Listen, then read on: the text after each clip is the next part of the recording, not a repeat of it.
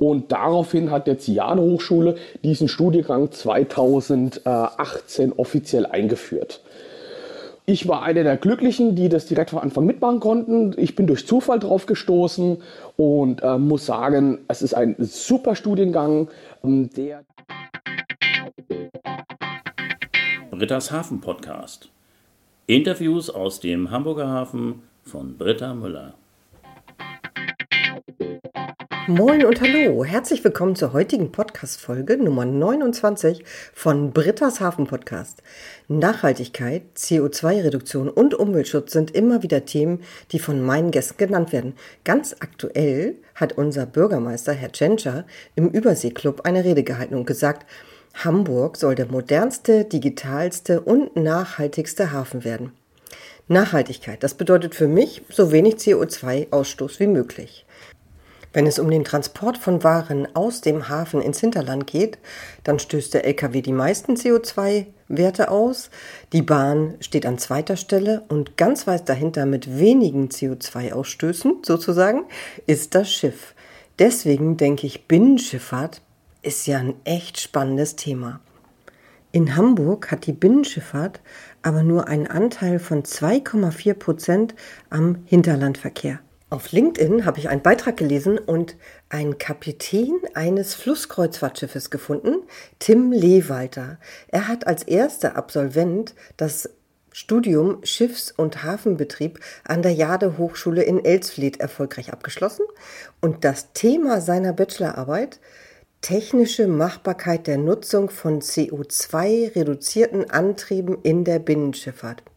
Wie cool ist das denn? Wenn es jemanden gibt, der meine Fragen beantworten kann, dann ja wohl Tim Lehwalter. Ich freue mich sehr. Er hat meine Interviewanfrage angenommen.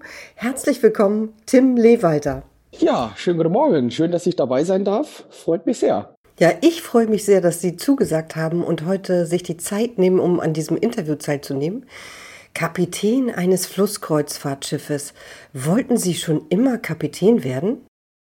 Naja, um es jetzt mal vorweg mal klar zu machen, der Titel Kapitän in der Binnenschifffahrt existiert so nicht ganz.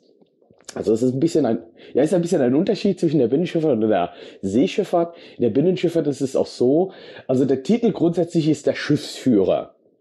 Und ähm, um Schiffsführer zu werden, muss man nicht wie auf See einen Studiengang belegen, sondern es ist ein Ausbildungsberuf für die IHK, der läuft drei Jahre. Man braucht noch zwei Jahre Berufserfahrung, also insgesamt fünf Jahre. Wobei dieses Jahr hat sich die Verordnung alles ein bisschen geändert, leicht ein bisschen undurchsichtig gerade. Also ich kann die neuen Verordnungen noch nicht so ganz wiedergeben. Ähm, aber normalerweise fünf Jahre mit der Ausbildung äh, inkludiert, kann man dann zum Schiffsführer werden. Ich bin leider meinem Freundeskreis auch der Kapitän, aber ähm, ja, beruflich gesehen äh, sind wir die Schiffsführer am Rhein oder beziehungsweise am Fluss. Danke für den Hinweis. Mögen Sie jetzt einmal Ihren persönlichen Berufsweg beschreiben? Ja, sehr gerne. Also ich habe ähm, 2004 habe ich meine Ausbildung gestartet beim Wasser- und Schifffahrtsamt. Ähm, das ist quasi wie die Straßenbau auf der Autobahn. Da geht es darum, um Uferbefestigungen zu wieder zu wiederherstellen, äh, die Tonnen am Rhein, die man braucht, äh, um sie sauber zu machen beziehungsweise neu aufzustellen. Das waren so die Hauptaufgaben. Die Wassersohlen kontrollieren, Peilarbeiten durchführen. Da habe ich meine Ausbildung gemacht, ging über drei Jahre, war sehr interessant. Wollte danach aber doch mehr die große Reise erfahren. Hab nach, äh, nach meiner Ausbildung habe ich dann gekündigt und bin dann auf ein Schuhboot gegangen. Das war dann im Pendelverkehr zwischen Rotterdam und Duisburg. Und da bin ich Kohle und Erz gefahren für die Stahlindustrie. In dieser Zeit war es sehr spannend, weil das sind die größten Schiffe, die auf dem Rhein fahren dürfen. Die fahren bis zu 260 Meter Länge. Das sind dann einzelne Schubleichter. Äh, die werden miteinander verbunden. Also in, in der größten Fahrt sind es sechs Stück beieinander. Die werden mit Stahlseilen miteinander verbunden und werden dann geladen von Rotterdam nach Duisburg gefahren und leer von Duisburg wieder nach Rotterdam. Schubleichter. Da habe ich ja gleich ein Fragezeichen im Kopf und muss mal nachhaken. Das ist so eine Art Schute ohne Antrieb? Ganz genau. Und eine davon ist jetzt 260 Meter lang? Nein, Entschuldigung. Also einer, einer hat äh, eine Länge von äh, 76,50 Meter. Das ist ein genormtes Maß mit 11,45 Meter Breite. Das ist komische Maß, ich weiß, aber das ist bei uns so ein genormtes Maß. Und davon hat man dann zwei nebeneinander und drei voraus. Mit dem Schupo zusammen, was ungefähr 40 Meter lang hat man, kommt man dann auf eine Länge von knapp 260 Metern. Nur mal um das bildlich darzustellen, unser Hamburger Michel hat eine Höhe von 132 Meter bis ganz oben zur letzten Spitze. 260 Meter ist also zweimal der Hamburger Michel längs auf dem Wasser hintereinander hingelegt. Herr Lewalter, vielen Dank für die Erklärung. Na, kein Problem. Und äh, ist auch eine sehr spezielle Fahrt. Das ist, gibt es auch nur, also in Europa gibt es auch nur das hauptsächlich in dem Pendelverkehr zwischen Duisburg und Rotterdam. Und äh, alles andere übernehmen dann normale Binnenschifffahrtsfahrzeuge. Hinterlandverkehr, wie Sie eben schon angesprochen haben, in Hamburger Hafen. Da fahren hauptsächlich normale Binnenschiffe hin, 110 Meter Länge. Ansonsten, äh, mein Traum war es schon immer, also ich komme, ich komme aus der Sportschifffahrt, äh, als kleiner Junge schon und fand es schon immer sehr faszinierend, auf Schiff zu kommen. Und als ich dann meine Lehre gestartet habe, war ich natürlich von der Schiffssteuerung sehr fasziniert und habe dann alles drauf und dran gelegt, relativ kurzfristig, relativ zeitnah äh, Schiffsführer der Binnenschifffahrt zu werden. Jetzt haben Sie als erster Absolvent das Studium Schiffs- und Hafenbetrieb an der Jade Hochschule in Elsfleth erfolgreich abgeschlossen. Herzlichen Glückwunsch dazu erstmal. Wie war das Studium? Wie lange hat es gedauert? Haben Sie es Vollzeit gemacht? Haben Sie es nebenbei gemacht, neben der Arbeit? Wie ging das genau? Also ist, äh, dieses, dieser Studiengang ist speziell für die Binnenschifffahrt aufgebaut worden. Ähm, das ist in der Kooperation mit der Berufsschule in Duisburg schon, schon aufgezogen worden, beziehungsweise die äh, äh, Berufsschule in Duisburg bietet jetzt schon seit etlichen Jahren an, äh, während der Ausbildung das Fachabitur nachzuholen, um dann einen höherwertigen Schulabschluss noch erwerben zu können. Und daraufhin hat der Ziade Hochschule diesen Studiengang 2018 offiziell eingeführt.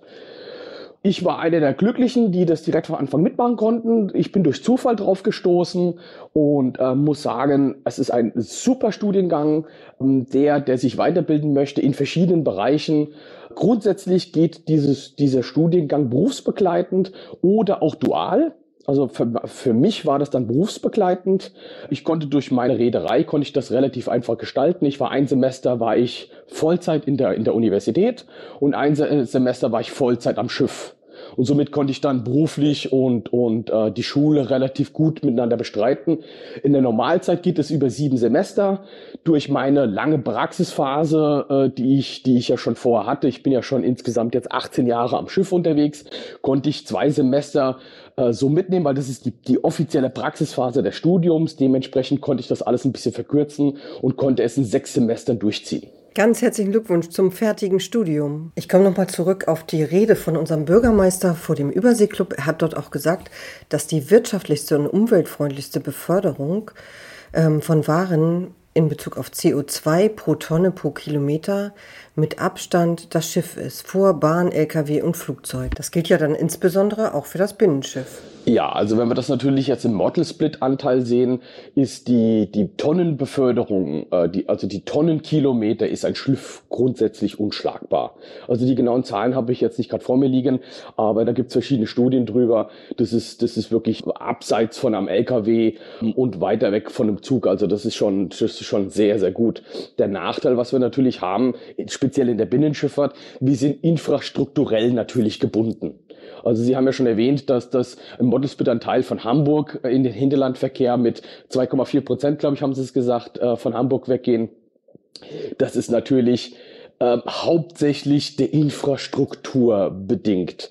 Ähm, es geht den Elbe-Seitenkanal hoch in den Mittellandkanal rein, ähm, was die einzige Fahrt nach Deutschland rein ist, hauptsächlich.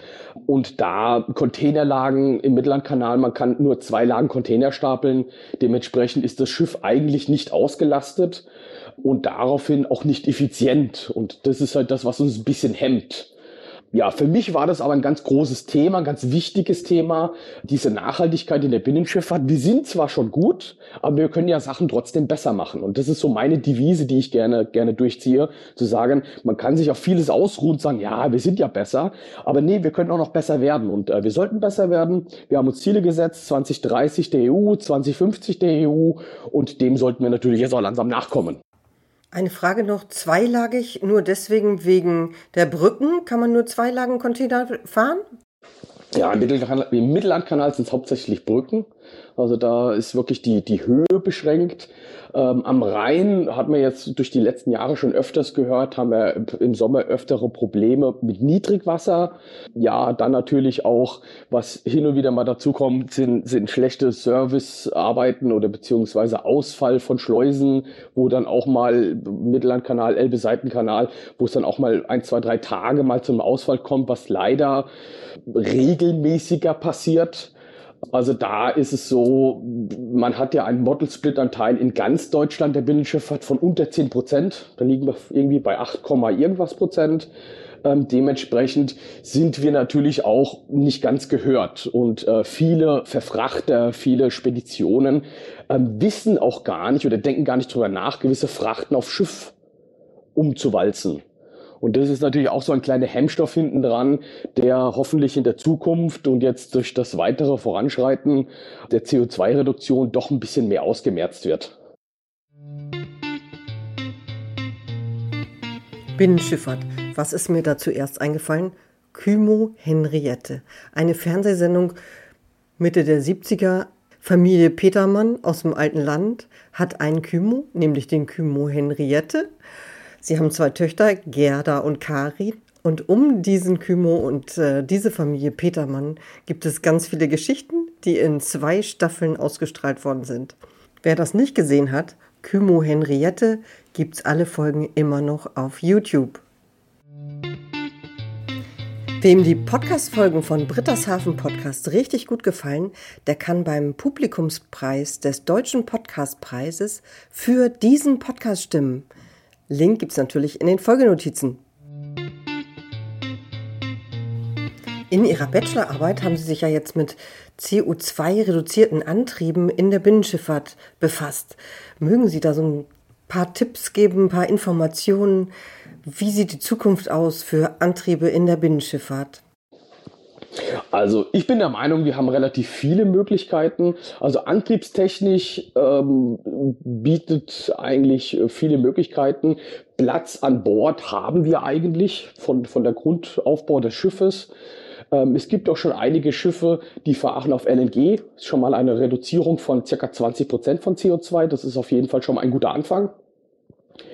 Ähm, es gibt verschiedene Prototypen äh, in Deutschland schon auch schon, die mit Wasserstoff fahren, was natürlich schon sehr interessant ist. In Holland gibt es ein, zwei Schiffe, die fahren rein elektrisch, die haben Wechselcontainer mit, mit äh, äh Batterien drin. Das wäre eine Option. Also es ist schon ein bisschen was da, wohin man sich bewegen könnte. Ähm, der Anreiz fehlt noch ein bisschen.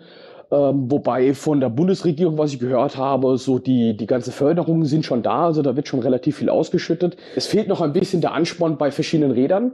Also es gibt ein paar, die sind sehr herausragend, die schon Prototypen gebaut haben, die schon Sachen versucht haben jetzt umzusetzen. Landstrom ist jetzt ein ganz großes Thema in der Binnenschifffahrt. Speziell, ich komme aus dem Flusskreuzfahrtbereich, wo wir mit Gäste durch die, durch die Gegend fahren, wo wir auch viele Liegezeiten haben. Also das kommt jetzt, das ist jetzt am, am Vormarsch.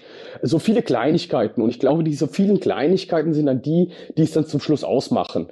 Ja, da sind wir auch schon wieder bei der Infrastruktur. Also wenn man sagt, man geht jetzt in die Richtung Wasserstoff, vielleicht Ammoniak. Ammoniak ist zum Beispiel ein Stoff, der besteht zu 75 Prozent aus Wasserstoff. Das wäre eine Idee, was man machen könnte.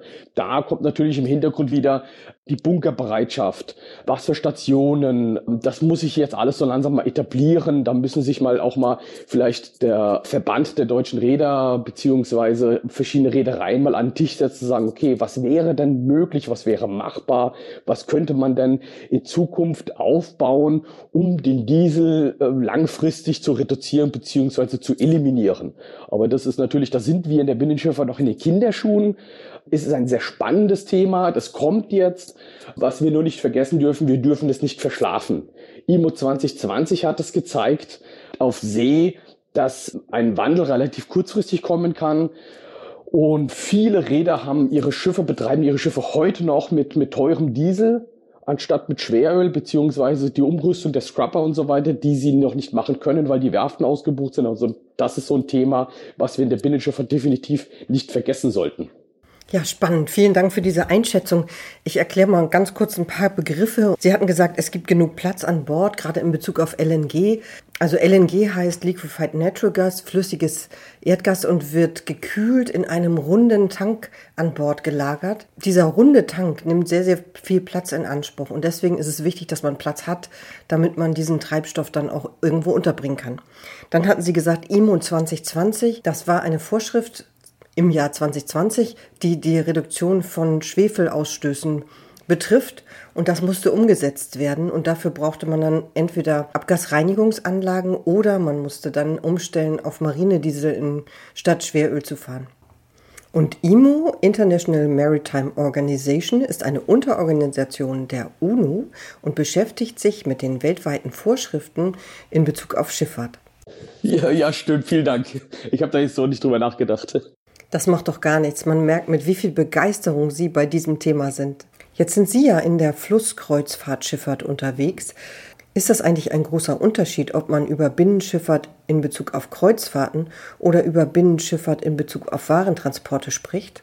Ähm, ja, also die, das ist aber, ich glaube, ich Schifffahrt generell. Ich kann nicht so viel jetzt über See sprechen, aber in der Binnenschifffahrt ist es so, jeder Schiffstyp, ob ich jetzt Container fahre, Gas fahre, Flüssigkeiten fahre, normale Schüttgutfracht oder Passagiere, hat immer eigene Anforderungen auf die Schiffssteuerung, auf, auf den Schiffsführer per se, auf die Aufgabenbereich. Also bei mir ist zum Beispiel so, die, die Schiffsführung, das Fahren des Schiffes ist nicht mehr so groß. Wir fahren nicht mehr so viele Stunden am Tag, weil der Gast möchte ja auch gewisse Städte erreichen und auch in diesen Städten Zeit verbringen. Also ist die, die, die Fahrzeit schon reduziert gegenüber einem Frachtschiff. Dementsprechend kommt aber andere Aufgaben hinzu. Also bei uns ist ganz wichtig der Sicherheitsfaktor selbstverständlich. Wir haben insgesamt haben wir rund 250 Menschen an Bord. Wir haben natürlich auch normale Szenarien, die geübt werden müssen, wie Evakuierung, wie Feuer an Bord, Wasser im Schiff, Mann über Bord. Das ist das ein sehr großer Augenmerk drauf. Dann hat man natürlich auf einem normalen Frachtschiff, wenn wir jetzt eine 24-Stunden-Fahrt fährt, ist man so zwischen vier und sechs Personen. Ich habe eine Crew von über 50 an Bord. Dementsprechend kommen natürlich auch noch viele Kleinigkeiten mit dazu, mit, die auch das private Leben betreffen, äh, wo man sich natürlich dann als Schiffsführer und ich habe noch meinen Hotelmanager mit an Bord, wo man sich damit natürlich auch noch auseinandersetzen muss. Also das Aufgabenfeld schwankt dann auf jeden Fall. Wenn ich auf einem Containerschiff arbeite, da ist das der Fahrbetrieb mehr Augenmerk, Sicherheit wegen Containerhäfen, äh, Ladung des Schiffes, das ist dann dieser Augenmerk. Bei Chemiebereich ist das noch extremer, bei Gas auch. Also das ist wirklich sehr vielfältig und deswegen kann man auch nicht so ganz so einfach sagen, ich wechsle jetzt mal eben schnell das Schiff, fahre mal eben schnell woanders. Also man braucht da schon viel Erfahrung in vielen Bereichen, um da äh, souverän arbeiten zu können. Das ist ja wirklich spannend, einmal in die einzelnen Bereiche der Binnenschifffahrt reinzuhören. Sie als Experte, wie sehen Sie die Zukunft der Binnenschifffahrt? Ja, also die Binnenschifffahrt grundsätzlich ist einer der besten Verkehre, die wir haben in Deutschland auf den Bereichen, wo wir sie einsetzen können. Der Vorteil ist, der Frachtbereich beziehungsweise das, was noch genutzt werden könnte, da reden wir von, die, der, der Fluss ist zu ungefähr 60 bis 70 Prozent ausgelastet, am Rhein speziell eine der meistbefahrenen Wasserstraßen der Welt. Da ist noch Luft nach oben. Also der, der Schiffsraum ist noch gar nicht ausgelastet. Also da kann noch mehr passieren drüber. Ich sehe es auf jeden Fall sehr positiv, speziell wenn wir jetzt mal in eine Richtung gehen zu sagen, okay, wir machen die Binnenschifffahrt weiter nachhaltig, ist auch ein sehr großer Vorteil, dass ein Binnenschiff, was jetzt heute gebaut wird, wird für circa 50 Jahre gebaut. Also durch das Süßwasser, wo das Schiff fährt, durch den Betrieb, was das Schiff hat, ist es langlebig. Und darüber hinaus, wenn man sagt, man baut, verbaut jetzt noch verschiedene alternative Antriebe rein, ist es auf jeden Fall ein, ein großer Schritt in die Zukunft. Und ich sehe es auf jeden Fall sehr positiv. Vielen Dank für Ihre Einschätzung. Da drücke ich mal ganz doll die Daumen, dass wir hier im Norden auch ein bisschen mehr Binnenschifffahrtsanteil bekommen. Herr Lewalter, am Ende eines jeden Podcasts frage ich meine Gäste immer, ob sie eine Idee haben, über wen oder was ich in der Zukunft eine Podcast-Folge machen soll. Hätten Sie auch eine Idee für mich? Hm, also was man natürlich, äh, ich kann ja immer noch ein bisschen aus den Problemen sehen. Also wir haben jetzt heute ein sehr wichtiges Thema angesprochen, was man vielleicht noch machen könnte, was, was, was Hörer vielleicht auch interessiert. Wir haben ja auch einen großen Fachkräftemangel, ähm, was ja in ganz Deutschland herrscht. Äh, vielleicht wäre der Herr Paulus von, von Duisburg von der Schule mal zu fragen, wie denn so ein Ausbildungsberuf aufgebaut wird, wie das in Zukunft aussehen könnte. Vielleicht wäre das ein, ein tolles Thema, was die Hörer interessieren könnte. Vielen Dank für die tolle Idee. Die nehme ich gerne auf. Ausbildung im maritimen Bereich ist ja sowieso ein ganz spannendes Thema. Und mal zu hören, wie es in anderen Bundesländern funktioniert mit der Ausbildung im maritimen Bereich, ist natürlich auch total spannend. Also klasse. Vielen, vielen Dank. Und vielen, vielen Dank, Herr Lewalter, für dieses interessante Interview, die vielen Eindrücke in die Binnenschifffahrt, Ihre Zeit. Also Herzlichen Dank. Ja, immer gerne. Hat mich auch sehr gefreut. Vielen Dank für die Einladung. Dann wünsche ich Ihnen heute noch einen richtig schönen Tag und sage Tschüss. Danke. Tschüss. Das war das Interview mit Tim Lewalter, Schiffsführer auf einem Flusskreuzfahrtschiff. Binnenschifffahrt ist ein echt spannendes Thema. Deswegen unterhalte ich mich in zwei Wochen mit Martin Daimann, Geschäftsführer der Reederei Daimann. Er hat 1992 angefangen mit einem Binnenschiff und hat jetzt ein riesiges Binnenschifffahrtsunternehmen und hat, glaube ich, 300 Angestellte. Als Feedback zum Podcast habe ich von Rahel ein Mail bekommen. Rahel hat mir ganz tolle Links zu verschiedenen Themen in Bezug auf die Binnenschifffahrt zugeschickt. Ganz herzlichen Dank dafür. Das ist ja wirklich ein spannendes Thema. Ich freue mich schon. In zwei Wochen geht's weiter. Bis dahin. Tschüss.